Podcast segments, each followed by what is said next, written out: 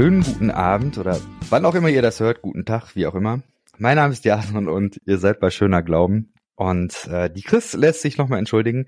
Aber dafür ist Sarah da, Sarah Witscherer. Ich freue mich sehr, dass das heute klappt. Herzlich willkommen, hallo. Vielen Dank, ich freue mich hier zu sein. Das ist äh, großartig. Du äh, bist Autorin, du äh, bist Podcasterin, ähm, Theologin und du arbeitest beim äh, VEM. Und äh, ich äh, mach mal, ein Buch, was du geschrieben hast, ist äh, Wie ist Jesus weiß geworden? Das habe ich vor einiger Zeit gelesen und fand es richtig gut. Ähm, den Podcast höre ich schon sehr, sehr lange und äh, finde es auch richtig toll. Ich bin ein äh, großer Fan. Und äh, auch darüber hinaus, du, man kann auch sagen, dass du Influencerin bist, wenn man äh, den Begriff mag. Also jedenfalls, äh, du produzierst äh, spannendes Zeug bei Instagram ähm, zu Themen Rassismuskritik und äh, Kirche. Habe ich irgendwas vergessen, was ich ergänzen sollte? Was du gerne noch über dich äh, sagen möchtest? Nee, ich habe oft meinen Outlook an, was hier gerade Geräusche macht im Hintergrund. ähm, entschuldige.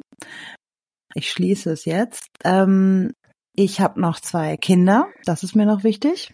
Ich bin verheiratet und die nehmen auch viel Raum, äh, die drei in meinem Leben ein und äh, ich lerne vor allem sehr, sehr viel, auch für meinen Job über die Kids und von meinem Mann und ja, das vielleicht noch. Und ich bin noch selber auch in einer Gemeinde aktiv, die auf dem Weg ist, ähm, transkulturelle Gemeinde zu sein. Und das ist auch nochmal immer sehr, sehr spannend, weil all das, was ich so in meiner Arbeit in der Theorie versuche zu verstehen, ich habe auch einen Ort, wo ich es in der Praxis umsetzen kann oder versuchen kann umzusetzen. Und dadurch sehe ich halt auch die Herausforderung und dass manches in der Praxis gar nicht so einfach ist, wie wir uns das manchmal in der Theorie vorstellen.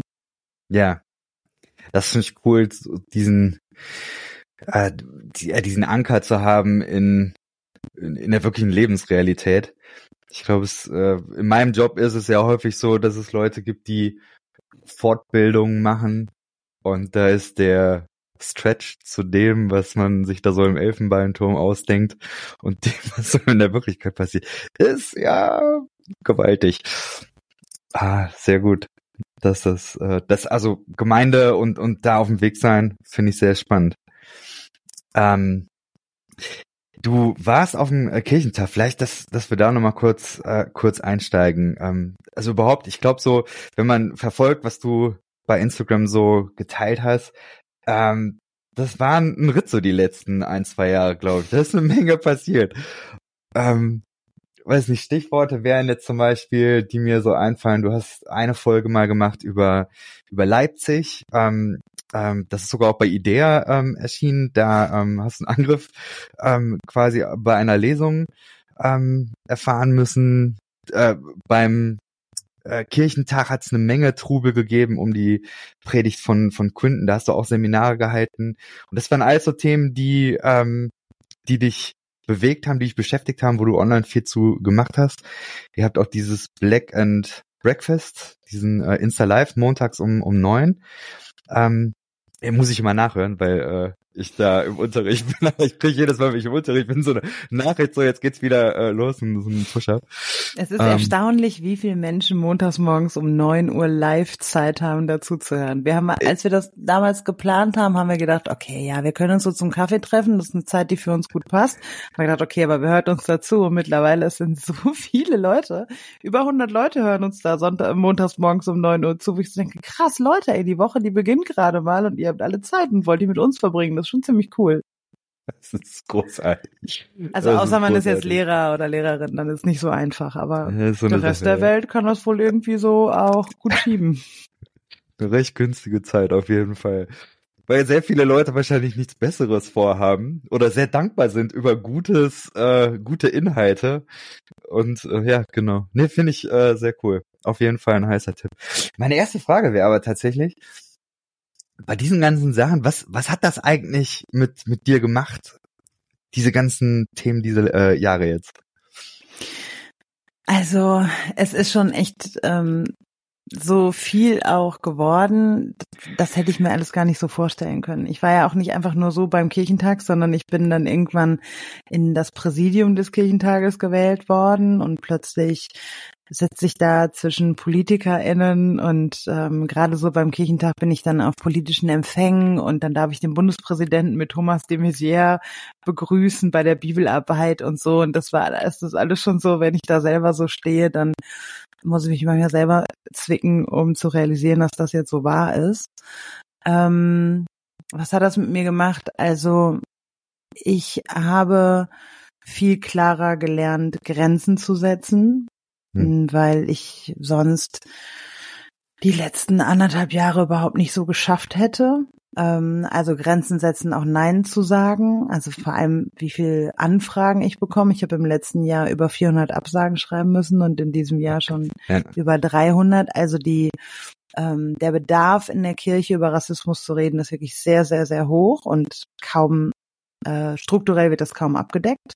Hm. Und ähm, aber auch von Menschen mir Grenzen, also auch bei Menschen Grenzen zu setzen, wo ich denke, nee, das geht mir jetzt zu weit. Ähm, so lasse ich nicht mit mir reden und äh, da blockiere ich auch mal großzügiger bei Instagram und erkläre nicht alles und ähm, ja, das, ich glaube, so in dieser Hinsicht ähm, habe ich mich schon ziemlich verändert.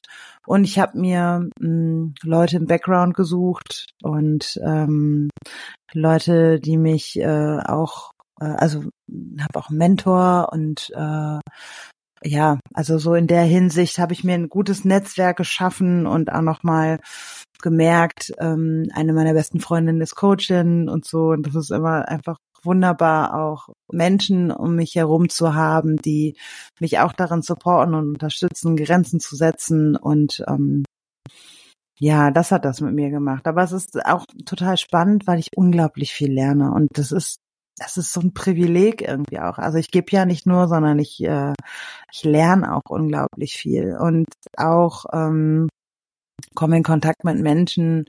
Ich denke auch, das eine sehr spannende Begegnung. Ähm, Jetzt nicht nur mit Frank-Walter Steinmeier, das war auch eine sehr spannende Begegnung. Ähm, aber ja, es ist, äh, es ist irgendwie auch wie so eine Fortbildung im Leben geworden und das ist einfach total spannend und auch total schön, dass ich das so machen kann und auch, dass ich so frei sein kann, weil ich bin ja festangestellt und ich mache das ja alles auch innerhalb meiner Arbeitszeit. Das ist auch einfach wirklich ein krasses Privileg, dass ich auch von meiner Arbeitgeberin halt so ein großes Vertrauen habe und machen darf und Freiheit habe und auch im Kollegium so supported werde. Also auch der Generalsekretär der VEM zum Beispiel und unsere Pressesprecherin, die sind immer im Hintergrund und wenn auch irgendwie Presse irgendwie mir ähm, zu nah rückt oder halt auch ja nicht mehr so konstruktiv bleibt, dann springt sie ein oder unser Generalsekretär ist einfach total loyal, egal wie die Leute auch sich beschweren und ähm, aber das positive Feedback ist ja auch viel größer. Also die wenigen, die sich mal beschweren und anecken und mit Abwehr reagieren und auch mit Hass reagieren, die sind sehr laut. Aber das, die positive Resonanz, die ist einfach auch, ja, unglaublich hoch und das ist auch total schön. Ah, das ist, das ist schön zu hören.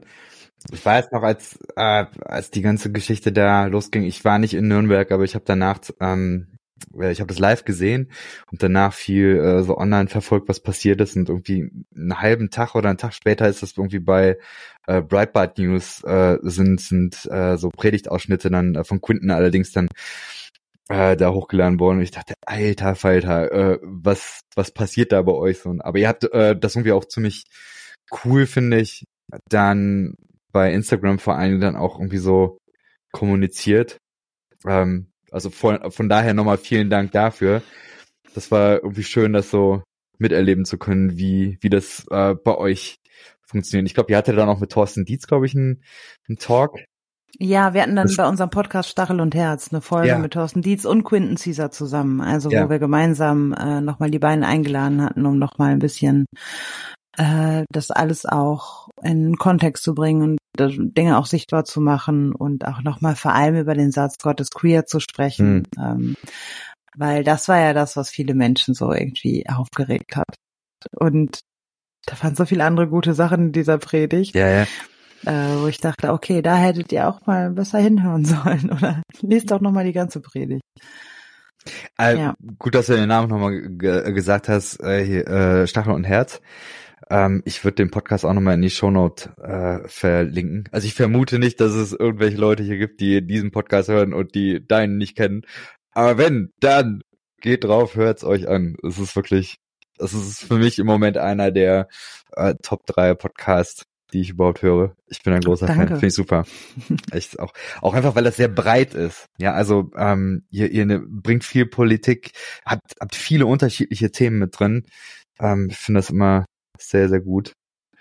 Grüße auch. Ja, wir, an, an wir haben vor allem auch Themen, wo wir selber ja auch das Gefühl haben und merken, da schweigt die Kirche zu. Ja. Also warum kommt eigentlich aktuell von der evangelischen Kirche nichts zur AfD? Also ich hm. höre kaum was, mal ein Statement oder so. Also habe ich von der katholischen Kirche schon mehr gehört. Hm. Da habe ich schon Statements gehört ähm, von Leuten in der katholischen Kirche, jetzt auch kein offizielles Statement, aber die gesagt haben, bei uns dürfen Menschen, die in der AfD Mitglied sind, nicht mehr in Gremien mitarbeiten oder so oder hm. nicht mehr aufsteigen in Gremien oder das und das wollen wir nicht und das dulden wir nicht und so. Und da erlebe ich die evangelische Kirche doch sehr zurückhaltend.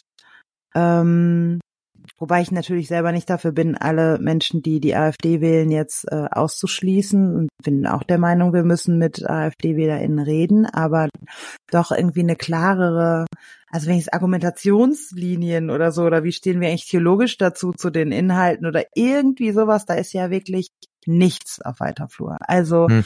und das sind halt so Themen, dann hatten wir eine Podcast-Folge zu eben der Frage, reden wir noch mit der AfD?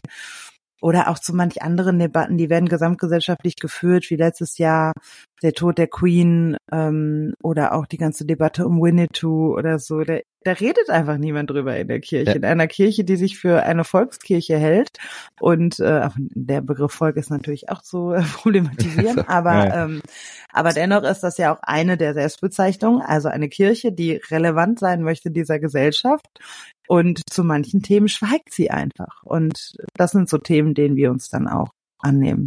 Hm. Dein Buch, wie es Jesus weiß geworden ist, meine ich 2019 rausgekommen. Ist das richtig? Nee. vorne rein. Äh, 2022 im März. Ach, du ahnst es nicht. 22. Jahren. Okay, gut. Das heißt, ich bin nicht ganz so spät dran. es ist hoffentlich okay, wenn wir noch ein bisschen über das Buch reden. Ähm, wo ich dich schon mal ist ja noch nicht so alt, ne? Es ist okay, oder? Ich ja. finde das, ähm, ich habe es tatsächlich die Tage nochmal gelesen und ähm, es gibt viele Dinge, die ich da sehr nachdenkenswert, sehr gut fand. Den äh, Schreibstil finde ich großartig. Ich glaube, das ist eben ein Buch, das äh, liest sich gut, äh, verliert aber dadurch nicht an inhaltlicher Tiefe, finde ich. Also äh, wirklich da großes Kompliment. Ich finde, es ist ganz toll geschrieben. Danke. Ähm, ich würde gerne einsteigen mit, mit einer Sache da. Ähm, du bringst eine oder mehrere Definitionen von Rassismus. Und meine Frage an dich wäre aber an der Stelle sozusagen äh, so ein bisschen so eine Metaebene. Was würdest du sagen, was sind gute Definitionen von ähm, Rassismus und was unterscheidet die von äh, schlechten Definitionen? Also mh, mm, fangen wir bei der schlechten an. ich glaube, lange Zeit haben wir geglaubt in Deutschland, dass Rassismus mit einer böswilligen Intention daherkommen muss. Also rassistisch ist nur der oder die, die auch rassistisch sein wollen. Und das ist doch, dieser Glaube an diese Definition ist doch sehr, sehr tief in uns verankert, nicht nur kognitiv, vor allem emotional. Ähm, und das ist sehr, sehr schwer rauszukriegen aus der deutschen Gesellschaft. Das hat auch ähm, mit einem gesellschaftlichen Trauma zu tun ähm, des Zweiten Weltkriegs. Denn wir, haben ja lange Zeit ähm, ausschließlich die Nazis oder Rechtsradikale mit Rassismus in Verbindung gebracht. Und ähm, so meine Großelterngeneration, 33 und 34 geboren, haben auch die Geschehnisse des Zweiten Weltkriegs nie wirklich aufarbeiten können.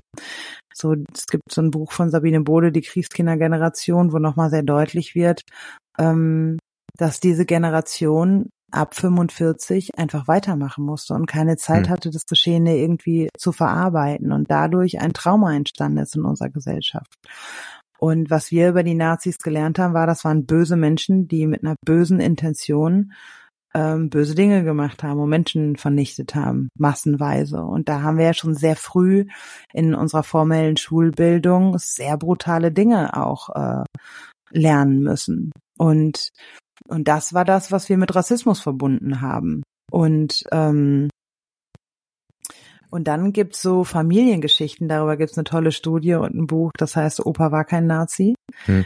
Darin äh, wurden deutsche Familien interviewt und da wurde nochmal herausgearbeitet, dass wir uns in Familien eher nur diese positiven Geschichten erzählen. Und in meiner Familie zum Beispiel wird eine Geschichte immer über meinen Urgroßvater Wilhelm erzählt. Der, ähm, den kannte ich selber nicht, aber an einem Sonntagmorgen in seinem langen Leben, und der ist alt geworden, ähm, hat er der Hitlerjugend die Tür von der Nase zugemacht und gesagt, äh, meine Kinder gehen nicht zur Hitlerjugend, wir gehen mit der Familie in den Gottesdienst.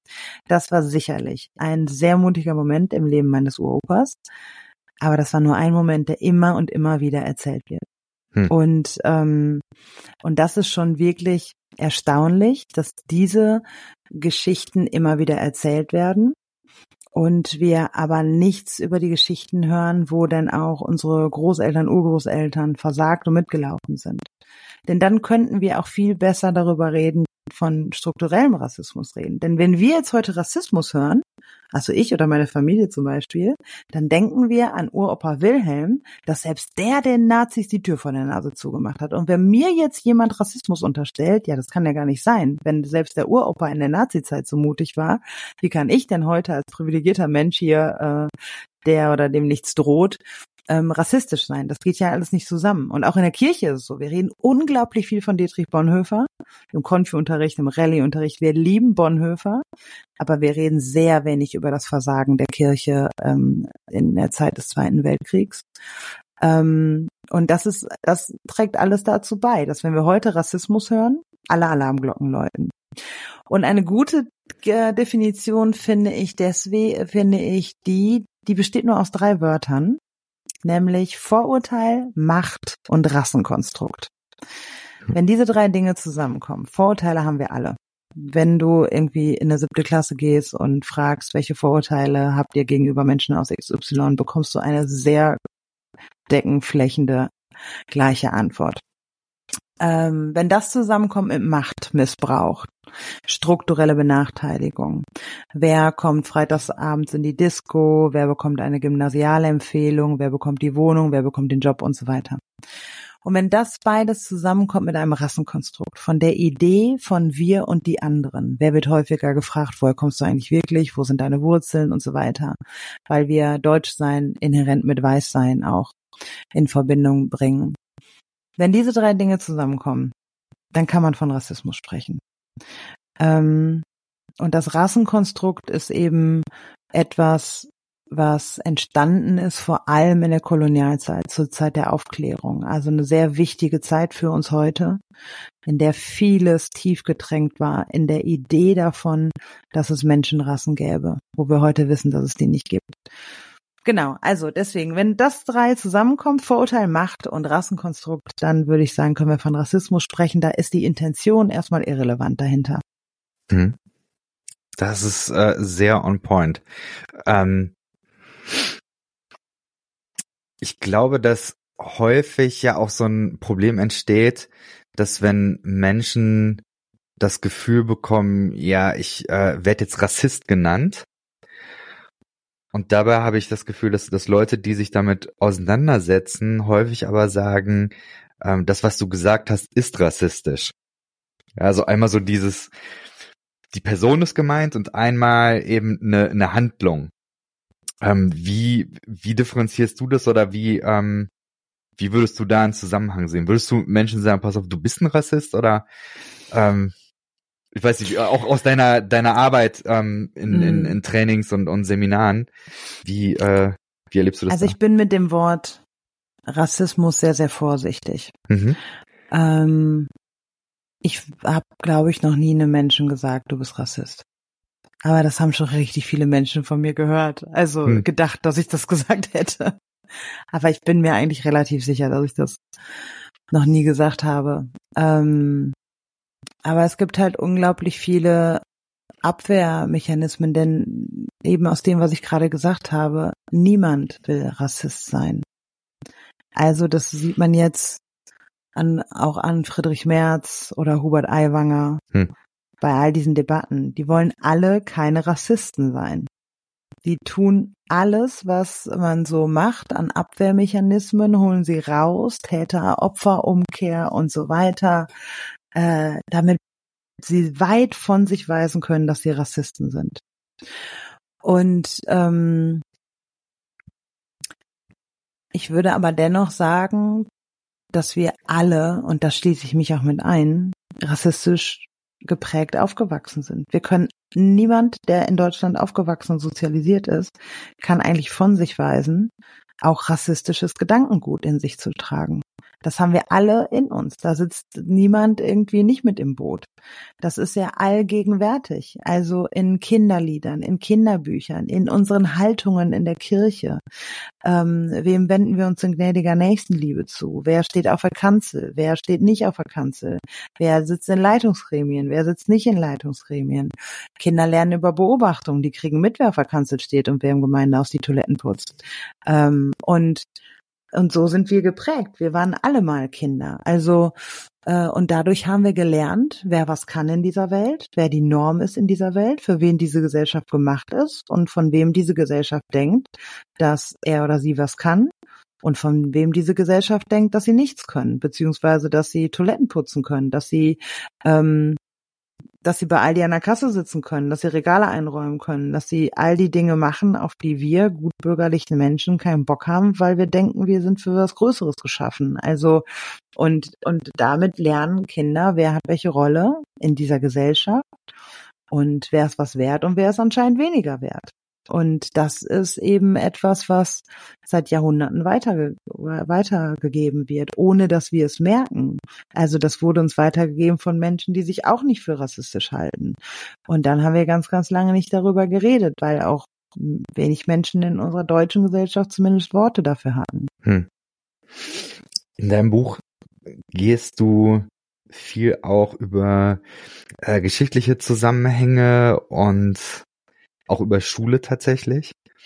Das sind zwei der ja, Themenschwerpunkte in deinem Buch, die ich äh, besonders spannend fand, einfach jetzt als äh, Geschichtslehrer. Wo du das gerade sagtest, ähm, ich bin jetzt ja in einer Schule, in der ähm, ja ein recht hoher ähm, Anteil von Menschen mit, mit, mit Wurzeln, die woanders sind, äh, als, als jetzt äh, der Ort, wo sie jetzt leben. Und ich habe das Gefühl, wenn ich da so mit denen im Gespräch bin, dass bei ganz vielen diese Idee ähm, oder, oder ein Bewusstsein, so das ist glaube ich auch ein äh, Begriff, den du mal in einem Interview äh, benutzt hast. Äh, dieses Bewusstsein ist bei denen noch gar nicht da oder vielleicht kann man sagen, die sind noch nicht politisiert oder sind nicht äh, sensibilisiert für Rassismus, obwohl sie eigentlich ähm, sehr stark auch betreffen würde. Ähm, was, was glaubst du, wie, wie, wie, also da sind wahrscheinlich die Geschichten sehr, sehr viel, aber hast du irgendwie so ein, so ein Erfahrungswert, was passiert eigentlich im Leben äh, von einem Menschen, dass, dass das Klick macht und dass man da irgendwo, dass das anfängt stärker zu sehen? Naja, bei manchen Menschen passiert es und bei manchen nicht, bei äh, Menschen of Color genauso wie bei weißen Menschen. Hm. Also es gibt ja auch so Stufen der Auseinandersetzung mit Rassismus für weiße Menschen, dass ich mich irgendwie erst denke, Tupac Gette redet da von Happy Land. Ich bin in Happy hm. Land, es gibt keinen Rassismus. dass wenn ich das erkenne, dass ich mich schäme. Und genauso in dieser Bewusstwerdung gibt es auch Stufen des Erkennens darin, dass ich negativ durch Rassismus benachteiligt bin. Und das kann ich auch, also es gibt auch Menschen of Color, die können das, bis sie alt sind und sterben, wegdrücken. Genauso wie weiße Menschen wegdrücken können, dass es Rassismus gibt.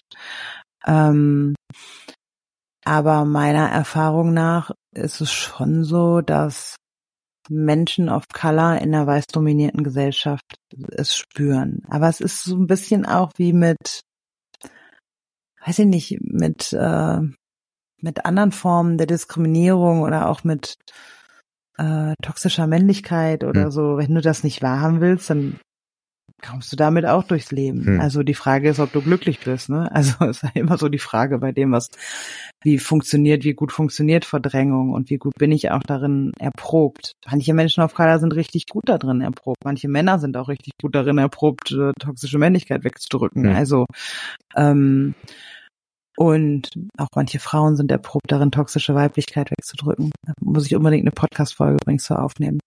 Ähm, aber es ähm, ist schon so, dass es auch in der Bewusstseinswerdung von Menschen of Color auch mit Schmerz einhergeht. Hm.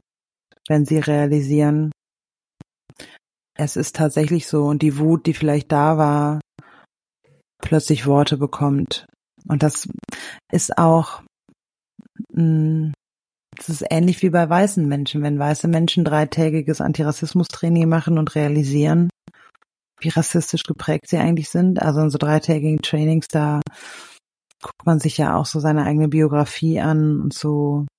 Und dann ist es schon auch, es sind schmerzliche Momente. Hm.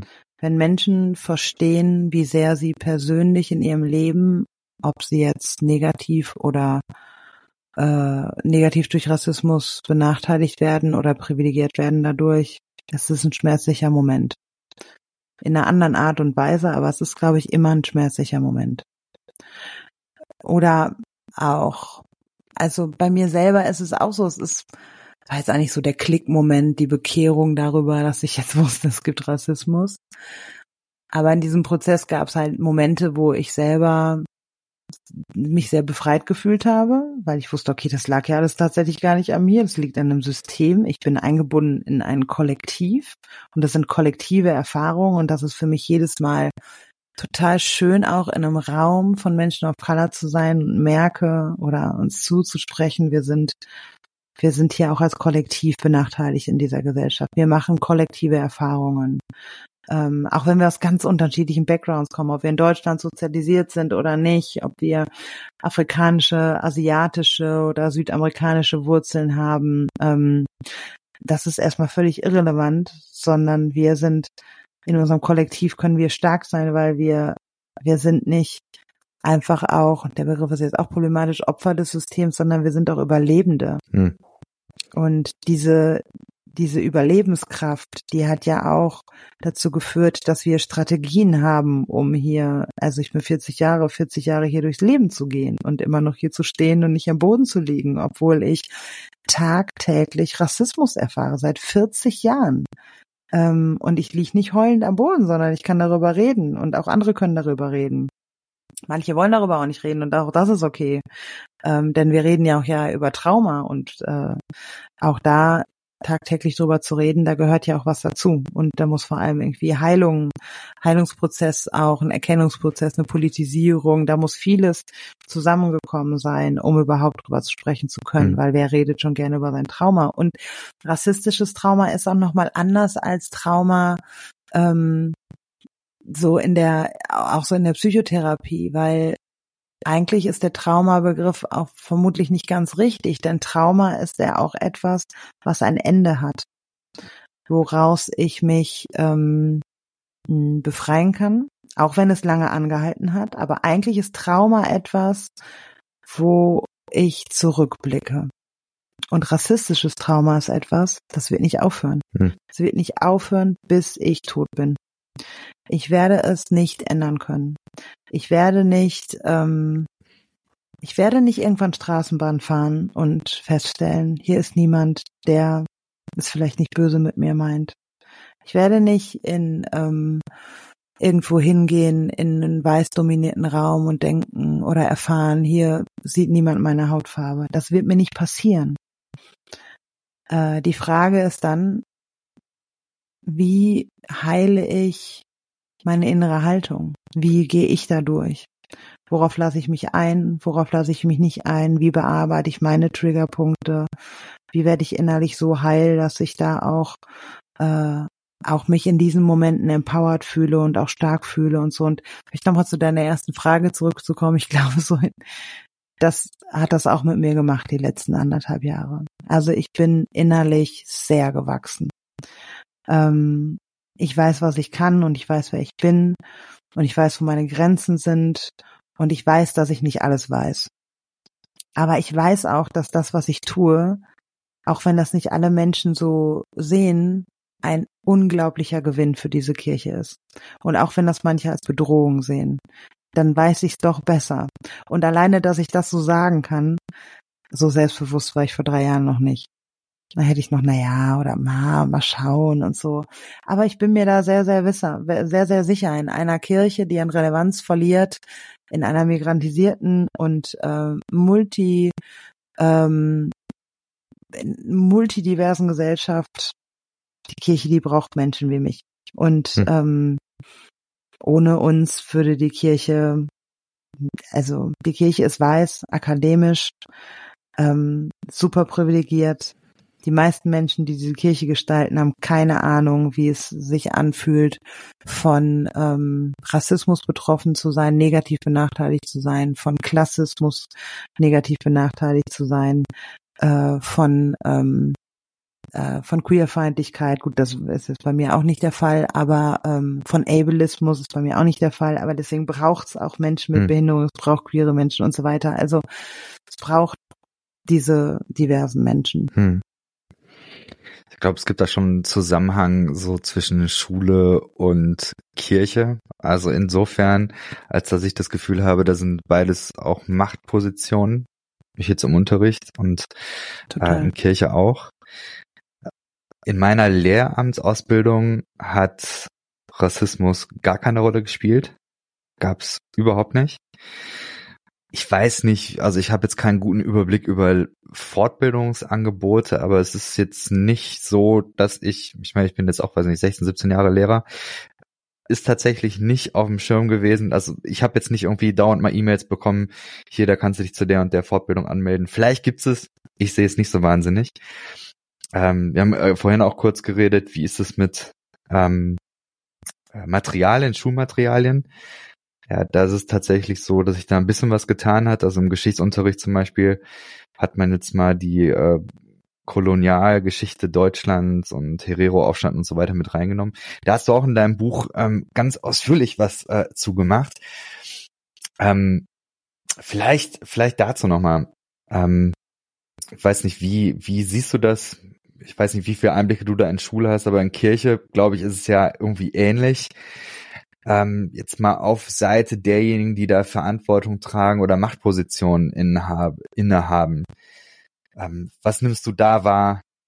Ähm, also sozusagen gerade so die, die Sicht von SchülerInnen oder Menschen, die ähm, ja da vielleicht so ein Bewusstsein im Laufe ihres Lebens ähm, gewinnen können.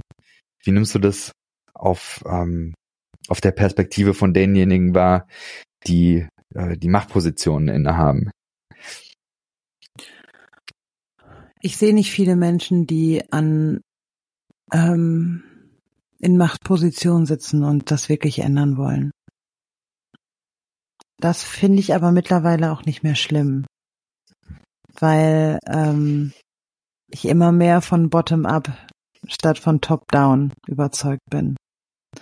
Wenn die Stimmen und die Perspektiven ähm, unten in Anführungsstrichen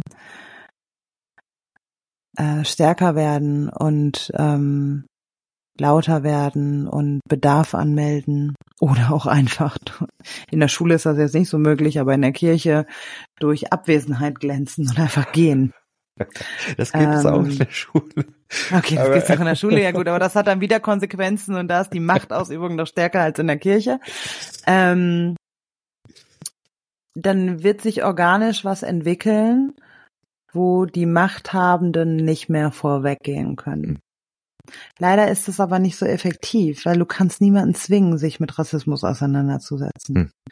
Deswegen Antirassismus-Trainings würde ich niemandem verpflichtend aufs Auge drücken, weil es bringt nichts. Du musst selber es wollen. Also äh, ja, Menschen, ich weiß keine Namen aus der Politik oder so nennen, aber da liegen mir schon Namen auf der Zunge, ähm, die könntest du wochenlang zuknallen mit Antirassismus, die könntest du am Stuhl fesseln und in Antirassismus setzen. Es wird nichts bringen. Es muss eine innere, ein, ein innerer Impuls da sein. Und das kann niemand von außen erwirken. Hm. Ähm, und das habe ich, glaube ich, auch noch vor ein paar Jahren anders gedacht. Da habe ich gedacht, boah, wenn man die Menschen dazu verpflichten würde und so ähm, Antirassismus-Trainings zu machen. Aber es gibt so viele Menschen, die das selber von sich aus wollen und machen wollen. Und wenn die alle schon mal das gemacht haben, und da sind wir auch noch lange nicht äh, fertig mit, dann ähm, ist sind ein paar Jahre vergangen und dann kann man gucken, wie sich organisch was weiterentwickelt. Aber das ist ja auch ein Problem in der Kirche. Es gibt ja auch kein Qualitätsmanagement in der Antirassismusarbeit. Hm. Also alle Menschen auf Kala, die sagen, ich mache Antirassismus, dürfen das erstmal. Weil wir ja so wenig haben. Deswegen sind wir froh, wenn die das machen. Aber da, da prüft ja niemand die Qualität. Ich kann sich ja jeder Antirassismus-Trainerin nennen. Äh, juckt ja erstmal keinen. Okay, machen wir, buchen wir, laden wir ein. Ist ja von Rassismus negativ benachteiligt, wird schon irgendwas erzählen können. Und dann kommen vielleicht auch Leute, die ihre Wut nicht so bearbeitet und geheilt haben, aber dann in Räumen vielleicht auslassen auch so. Ähm, oder weiße Menschen, die da auch eine gewisse Härte haben und ähm, damit auch anderen eher vom Kopf stoßen als was bewegen. Ähm, und auch da braucht es irgendwie ein System für. Denn ähm, so kommen wir da, kommen wir da auch irgendwie schwer weiter oder führen keine Diskussionen oder gehen keine Lernwege, die dann auch nachhaltig wären. Du hast vor einiger Zeit über deinen Besuch in Namibia äh, ein bisschen was berichtet. Mich hat das sehr stark berührt, weil in der gleichen Zeit ähm, ich auch im, im Studium äh, kontextuelle Theologie als Modul hatte. Da gibt's auch einen sehr spannenden äh, Kapitel oder Teilkapitel zumindestens bei dir im Buch. Du sagst, äh, kontextuelle Theologie, ja, da wird der Kontext von allem Möglichen bedacht, aber der eigene Kontext eben nicht, sondern der wird als Norm gesagt. Das fand ich alles sehr, sehr spannend. Namibia hat mich da ähm, sehr stark abgeholt, auch deswegen, weil ich ähm, im, im Schulunterricht das tatsächlich ein paar Mal durchgenommen habe. Und dann in Verbindung mit diesem äh, Modul ähm, saß ich dann an einer Hausarbeit, wo es um die Verwicklung von Kirche und Mission ging. So, das ist aber eine, eine völlig andere Sache. Also wenn man dazu äh, ein paar Bücher liest, ein paar Artikel, ähm, oder wenn man da vor Ort ist. Und deswegen, wenn du magst, nimm dir mal ein paar Minuten und erzähl mal ein bisschen, was, was hast du in Namibia erlebt und was hast du da wahrgenommen? Also ich war vor fast einem Jahr in Namibia und wir hatten dort von der Vereinten Evangelischen Mission, wo ich arbeite, einen internationalen Workshop und haben Menschen eingeladen, die in Kirchenpartnerschaften ähm, aktiv sind. Und da kamen dann Menschen aus Asien, Deutschland und aus verschiedenen afrikanischen Ländern zusammen. Wir haben uns in Namibia getroffen. Als Hauptreferentinnen war das ähm, ich selbst und ähm, ein Kollege aus Tansania und ein Kollege aus Südafrika und wir drei haben so das Inhaltliche gemacht. Ähm, und dann haben wir uns gleichzeitig natürlich auch, äh, wir haben uns nicht zufällig in Namibia getroffen, sondern aufgrund der deutschen Kolonialgeschichte in Namibia getroffen, haben auch ähm, verschiedene mh, hm, Kirchen und verschiedene Menschen vor Ort, die Versöhnungsarbeit machen und Verständigungsarbeit machen, besucht. Wir haben eine weiße deutsche Gemeinde besucht, beziehungsweise warten Leute dort, die zu uns kamen und haben uns mit der ähm, mit der Kolonialgeschichte Namibias auseinandergesetzt. Und das waren sehr volle, ich weiß gar nicht, zehn Tage waren es nur, aber es war so intensiv, weil in Namibia ähm, so viel deutsches Erbe noch ist. Also Straßennamen, Sprache. Und da habe ich mich gefragt, wie geht's eigentlich EngländerInnen, wenn die um die Welt reisen? Die haben das ja ständig.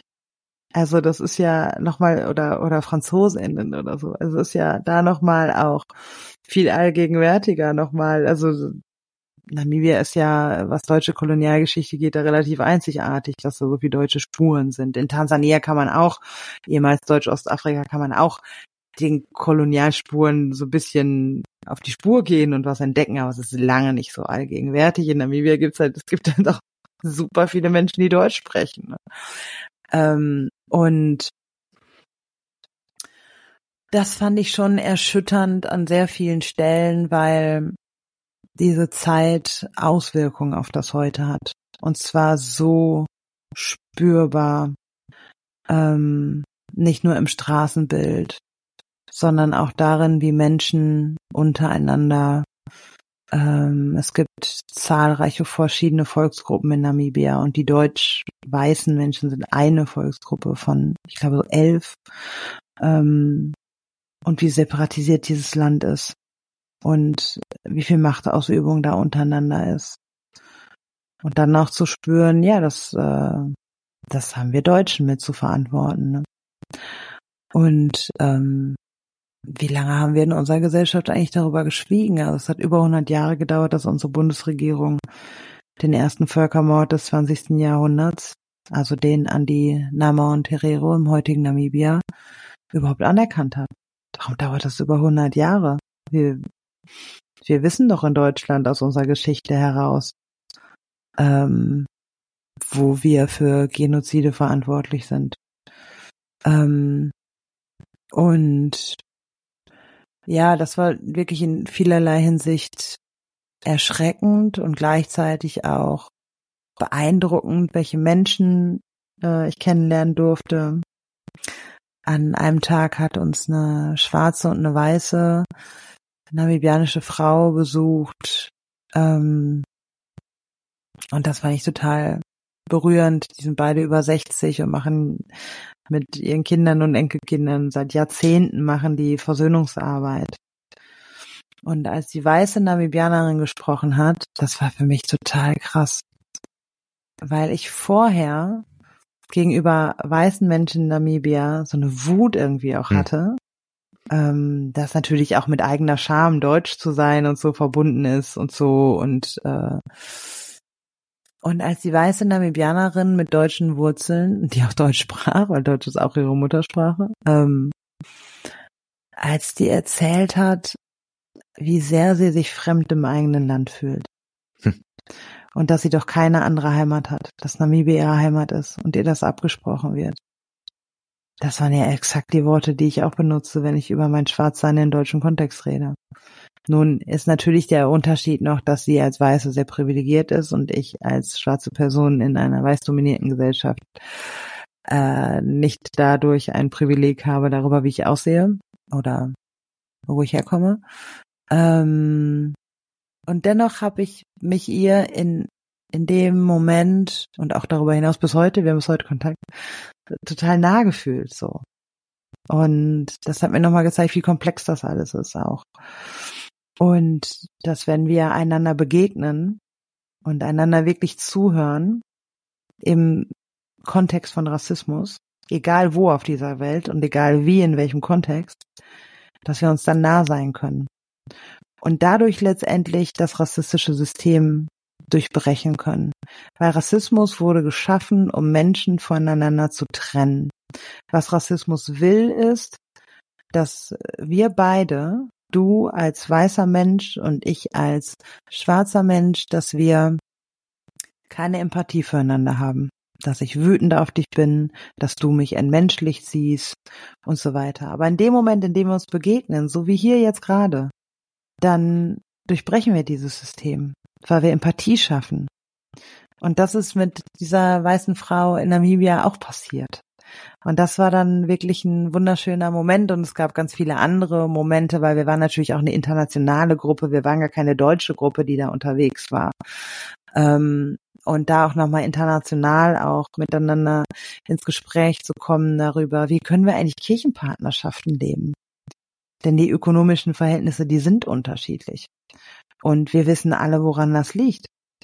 Denn die kolonialen Linien und globale Ausbeutung, die funktioniert bis heute. Und wir ähm, in Deutschland profitieren davon. Wir sind Nutznießer in dieses Systems. Ähm, und gleichzeitig versuchen wir Kirchenpartnerschaften auf Augenhöhe zu machen. Wie geht das überhaupt? Ähm, machen wir uns nicht eigentlich was vor, wenn wir sagen, wir sind alle auf Augenhöhe? Geht das? Also wie, wie funktioniert das? Und das war schon sehr, sehr spannend. Ähm, ich fliege nächste Woche nach Südafrika und habe dort einen Pastoralkolleg, also für TheologInnen, ein Fortbildungsseminar über zwei Wochen und da werden wir im südafrikanischen Kontext ähm, uns auch da Gemeinden und Menschen begegnen und miteinander lernen und da freue ich mich sehr drauf. Das sind immer sehr besondere Zeiten. Das äh, hört sich auch sehr spannend an. Südafrika ist wahrscheinlich auch nochmal ein ganz äh, ja, intensiver Kontext.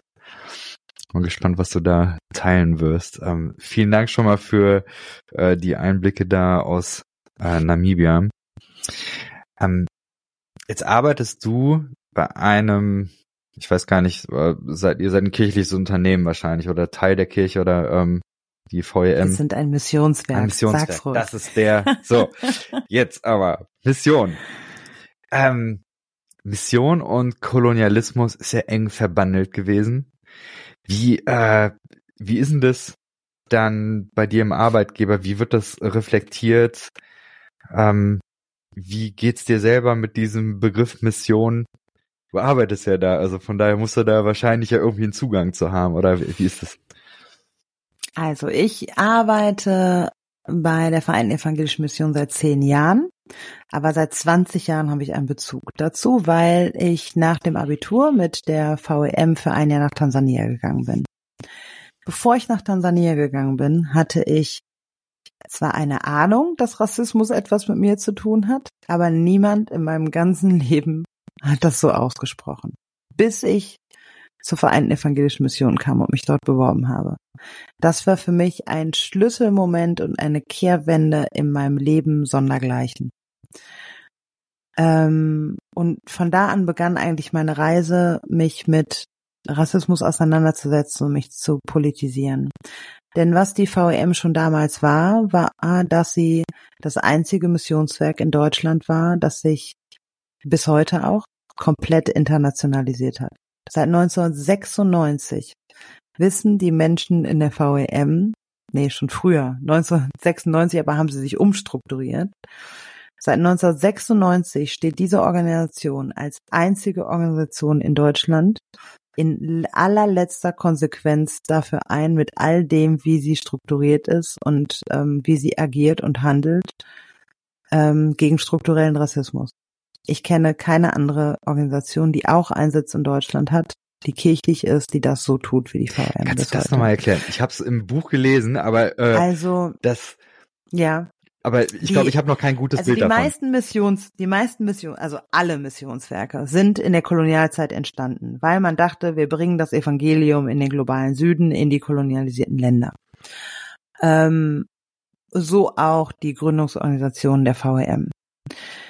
Aber was die VEM, also dann gab es so auch in der im ökumenischen Rat der Kirchen und in allen ökumenischen Bewegungen weltweit gab es dann natürlich Auseinandersetzungen mit Rassismus, als die meisten Länder des, Kolonial des ähm, globalen Süden ähm, selbstständig waren, unabhängig waren. Dann gab es so in den 70er Jahren so die Idee, okay, wir können wohl auch irgendwie voneinander lernen und so und wir müssen jetzt auch antirassistisch sein und alle waren gehen ins Apartheid-System, Regime und so und so. Also es, wir waren nicht die Einzigen, die sich mit Rassismus auseinandergesetzt haben in den 70er, 80er Jahren. Aber es war natürlich auch noch so ein paternalistischer Antirassismus. So wir helfen den armen Schwarzen.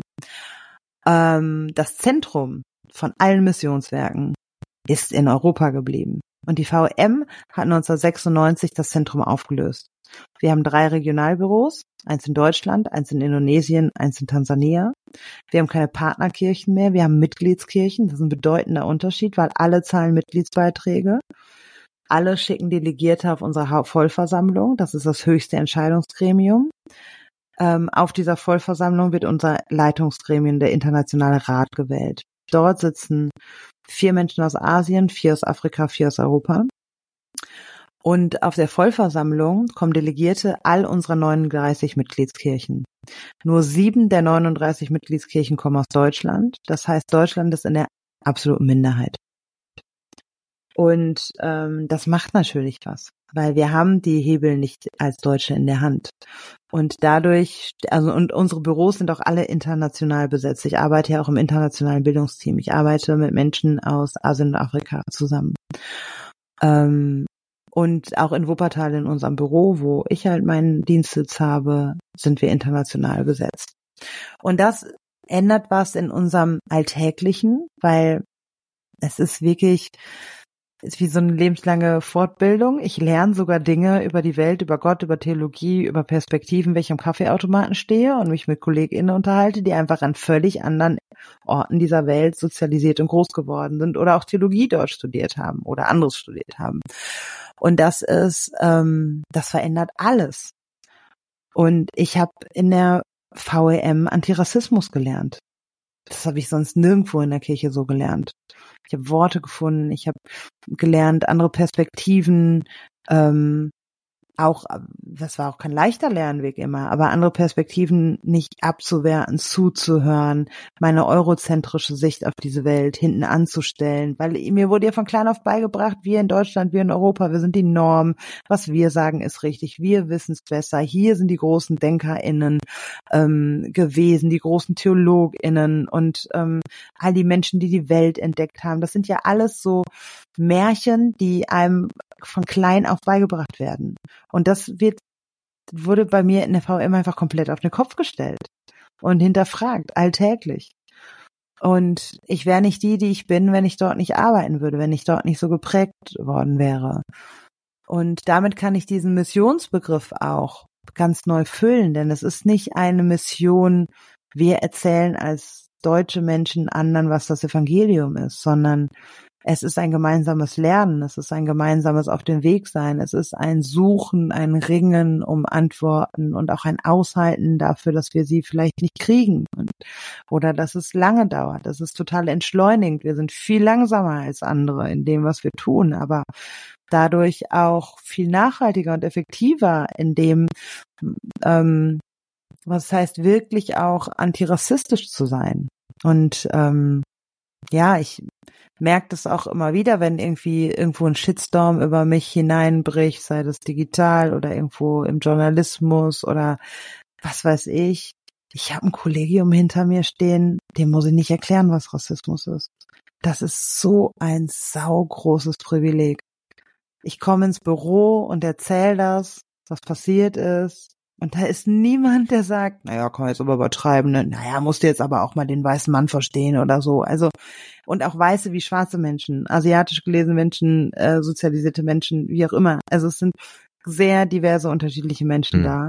Und alle haben so eine Basis dafür und wissen, okay, ja, mh, hm, Abwehrmechanismen, oh ja, ja, da würde ich jetzt so und so. Und das ist total schön. Das hört sich Und das kenne ich sonst kaum in der Kirche. Hm. Ach, voll schön. Es hat einen Teil in deinem Buch gegeben, das hat stark auch mit dem korreliert, was so hier im Podcast äh, Thema ist. Und zwar, ähm, du schreibst auf einer Seite, ähm, dass Malcolm X und Muhammad Ali aufgrund der Verstrickung von Christentum und Rassismus äh, die Segel gestrichen haben und gesagt haben, wir konvertieren zum Islam. Und das ist so eine Sache, da, da habe ich äh, mir gedacht, also wie, du, du beschreibst es auch, aber äh, ich dachte, ich muss dich das auch hier fragen. Weil für viele, die auch äh, so in der schöner Glauben-Community unterwegs sind, äh, ist ja eben so die Sache, da hat man Erfahrungen gemacht mit, man schlechte Erfahrungen gemacht mit Kirche, ähm, vielleicht auch Rassismus, viele aber auch, glaube ich, Machtmissbrauch oder schwierige theologische äh, Dinge, ähm, Kontrolle von sehr privaten Lebensinhalten und so weiter. Und dann ist die Frage ja, wenn Christentum so verstrickt ist mit solchen Dingen, ja, warum dann nicht den äh, Malcolm X Move machen und äh, zu sagen so, wir wir lassen das alles hinter uns. Und du schreibst ja in deinem Buch, nee, habe ich nicht gemacht, sondern äh, das ist für mich irgendwie, du hast da für dich eine andere Art äh, gefunden. Ähm, da dachte ich, vielleicht kannst du da noch mal ein bisschen was zu erzählen. Ähm, vielleicht auch noch mal diesen, dieses Stichwort ähm, Dekolonialismus oder dekolonialisieren. Ich weiß nicht, wie du das ähm, nennst. Ich ähm, finde, es äh, klingt auch sehr nach Dekonstruktion, den Begriff benutzt er auch manchmal. Äh, vielleicht, dass du mal erzählst, also bei dieser ganzen Verstrickung, warum bist du noch gerne dabei? Was, was denkst du dazu? Also hinsichtlich rassistischer Strukturen, Machtmissbrauch, patriarchale Unterdrückung in der Kirche, ähm, denke ich immer wieder, wenn ich in die Bibel schaue, das lese ich da alles nicht. Ich lese das komplette Gegenteil. Ich finde es ähm, an guten Tagen auch wirklich sehr faszinierend, wie es Menschen über 2000 Jahre geschafft haben, den Kern der christlichen Botschaft so sehr zu verdrehen und Unterdrückung damit geistlich zu untermauern und zu rechtfertigen, ähm, weil da gehört eigentlich schon echt eine Menge zu. Und da kommt die De Dekolonialisierung tatsächlich ins Spiel, weil ich da auch durch KollegInnen und FreundInnen, die nicht in Deutschland sozialisiert sind, die Bibel unglaublich neu kennenlerne. Also wenn wir auf so internationalen Tagungen sind, wie Namibia letztes Jahr, dann haben wir oft so ein Bible Sharing morgens, wo wir einfach nur einen Bibeltext lesen, niemand bereitet was vor und wir teilen unsere Gedanken dazu.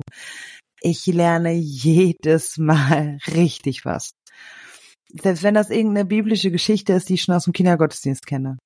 Dann bringen KollegInnen aus Asien und Afrika Gedanken rein, die habe ich noch nie zuvor gehört. Ich habe das noch nie so gelesen. Und das sind oft so Momente, auch bei der Jahreslosung dieses Jahr zum Beispiel, ne? Hagar. Ich habe immer gedacht, also mir wurde diese Geschichte immer so erzählt, als ob da Hagar und Sarah so einen Konflikt auf Augenhöhe hätten. Hm. Ähm, und als ob das irgendwie so ein Zickenkrieg sei oder so. Aber Hagar ist für schwarze Frauen in dieser Welt eine so bedeutende Figur, weil das ist die versklavte Frau, die von der privilegierten Frau unterdrückt wird, gedemütigt wird, die Missbrauch erfährt und die will abhauen und flüchten und Gott wendet sich ihr zu, bevor er sich Sarah und Abraham zuwendet. Und dann darf sie Gott einen Namen geben hm. und sagt, du bist Gott und du siehst mich. Und das finde ich, das habe ich noch nie gehört vorher so.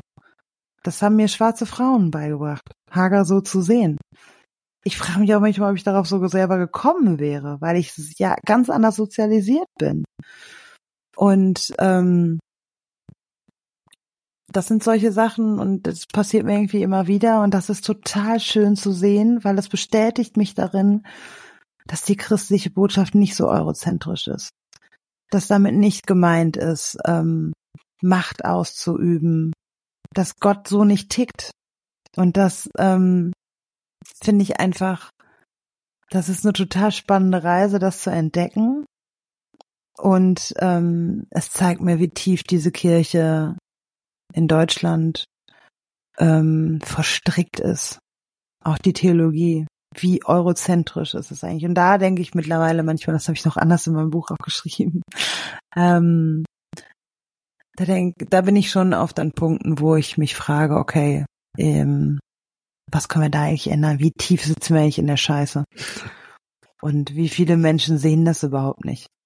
Wir wollen das gar nicht sehen, sondern regen sich all die Scheiße auch noch schön so. Also ähm, und gleichzeitig sehe ich aber auch so viel wunderschöne Orte. Auch dieses Jahr auf dem Deutschen Evangelischen Kirchentag. Weißt du, ich sitze da im Präsidium jetzt seit zwei Jahren in dem Leitungsgremium vom Kirchentag. Ich bin die einzige POC, die da sitzt. Hm. Und ähm, habe aber ganz viele tolle Menschen, die auch, die, die ganz bewusst wollten, dass ich da reingehe. Und die auch ihr Wort erheben und auch mit dafür stimmen, dass zum Beispiel Quentin Caesar beim Abschlussgottesdienst predigt. Oder dass sehr, sehr viele Menschen in all diesen Gremien, in all diesen Vorbereitungsgremien des Kirchentages sitzen, die selber durch Rassismus benachteiligt werden oder ja, dass einfach das Thema Antirassismus ein Riesenthema war, ein Hauptpodium, ähm, sich damit beschäftigt und auseinandergesetzt hat, wo wirklich Koryphäen des Antirassismus saßen. Ähm, und das ist wirklich, das war wie ein Wunder in Nürnberg. Und dann gerade in Nürnberg, ne? Ja. Wo die Rassengesetze, ja. entstanden sind. Das hat so, das war so stark, da so ein Zeichen zu setzen und jeden Tag an dieser scheiß N-Apotheke vorbeizugehen. M-Apotheke mit dieser rassistischen ältesten deutschen äh, Fremdzuschreibung für schwarze Menschen, die auch letztes Jahr aus der Kirche, aus der Bibel verbannt worden ist, das M-Wort. Und all das zu sehen, das macht mich schon dann auch an manchen Stellen hoffnungsvoll. Nicht, dass ich denke, ich äh, werde diese, ich werde es noch erleben, dass sich diese 2000 alte Institution komplett ändert, das nicht. Aber es bewegt sich was. Und es gibt Inseln und es gibt Streit und auch der ist gut. Und äh, da ist was in Bewegung. Und das freut mich. Ich muss auch nicht immer mitstreiten, weil es gibt genug andere Menschen, die streiten. Auch das freut mich. Ähm, du hast verschiedene Projekte noch in der Pipeline. Vielleicht dazu ganz am Ende nochmal. Ähm, Kinderbibel, da ist auch eine jetzt rausgekommen und ich habe gesehen, es kommt ein zweiter Teil. Mhm. Wahrscheinlich, äh, wie, wie heißt der? Train them early oder sowas? Gibt's so den Satz? Äh, weiß nicht, äh, liest du mit deinen Kindern diese, diese Kinderbibel oder hast du da irgendwelche Erfahrungen, äh, wie du, wie du da sensibilisierst? Also auch das ist ja was, ne? Die Alle Kinderbibel ist dieses Jahr im März erschienen. Und die ist jetzt in der fünften Auflage. Ach, Wahnsinn. Es gab so viele, Stark. es gab so viele kirchliche Verlage, die uns nicht wollten, weil die gesagt haben, no, so ein Nischenprojekt, Antirassismus und dann haben Kinder vielleicht, wenn der Jesus zu dunkel ist, auch Angst, weil Kinder haben ja Angst vom schwarzen Mann und so, ne? Große kirchliche Verlage würde ich am liebsten manchmal anrufen und sagen, na, was sagen eigentlich zu der fünften Auflage nach einem halben Jahr? Der Neukirchener Verlag, die tanzen vor Freude auf den Tisch. Die haben uns nämlich genommen und die waren mutig genug, mit uns diese Wege zu gehen. Und das ist wirklich total schön. Ähm, und das sehe ich auch an meinen Kindern. Ähm, da verändert sich was. Und ich lese mit meinen Kindern, ähm, unsere Kinderbuchregale sind voll mit Vielfaltsbüchern. Da gibt's total viele mittlerweile. Und gleichzeitig weiß ich auch, dass es äh, KinderbuchautorInnen und IllustratorInnen auf Color super schwer gemacht wird. Die werden immer noch sehr strukturell benachteiligt im Verlagswesen. Und es gibt kleine Verlage, die sich extra aufbauen, um diese Menschen auch mit hineinzunehmen, weil die großen Verlage äh, sagen, na, ein bisschen zu heikel und lieber Diversity von weißen Menschen, die wissen ja mehr, was weiße Menschen mhm. wollen und so. Und das ist echt auch, das ist teilweise erschreckend, was ich da so mitgekriegt habe, auch in der Arbeit mit der Alle Kinderbibel. Ähm, aber es verändert sich was und mit meinen Kindern lese ich viele solche Bücher und das ist einfach auch total schön. Unsere Tochter ist in der zweiten Klasse jetzt, was die alles sieht, ne? Wo die ihren Mund aufmacht und äh, das finde ich total beeindruckend. Also das, was die mit ihren sieben Jahren weiß und ausdrücken kann, das konnte ich mit Anfang 20 noch nicht. Und das ist schon cool. Teach them young. Hm. Vielen, vielen Dank für deine Einblicke und auch dafür, dass du öffentlich Theologie betreibst und dich diesem ganzen äh, auch Internetwust darstellst. Ich habe da viel von profitiert und äh, lerne da weiterhin. Vielen, vielen Dank. Ja, danke, das freut mich. Sehr schön. Sehr gerne. Danke für das Gespräch und genau, bis bald. Ja, bis bald.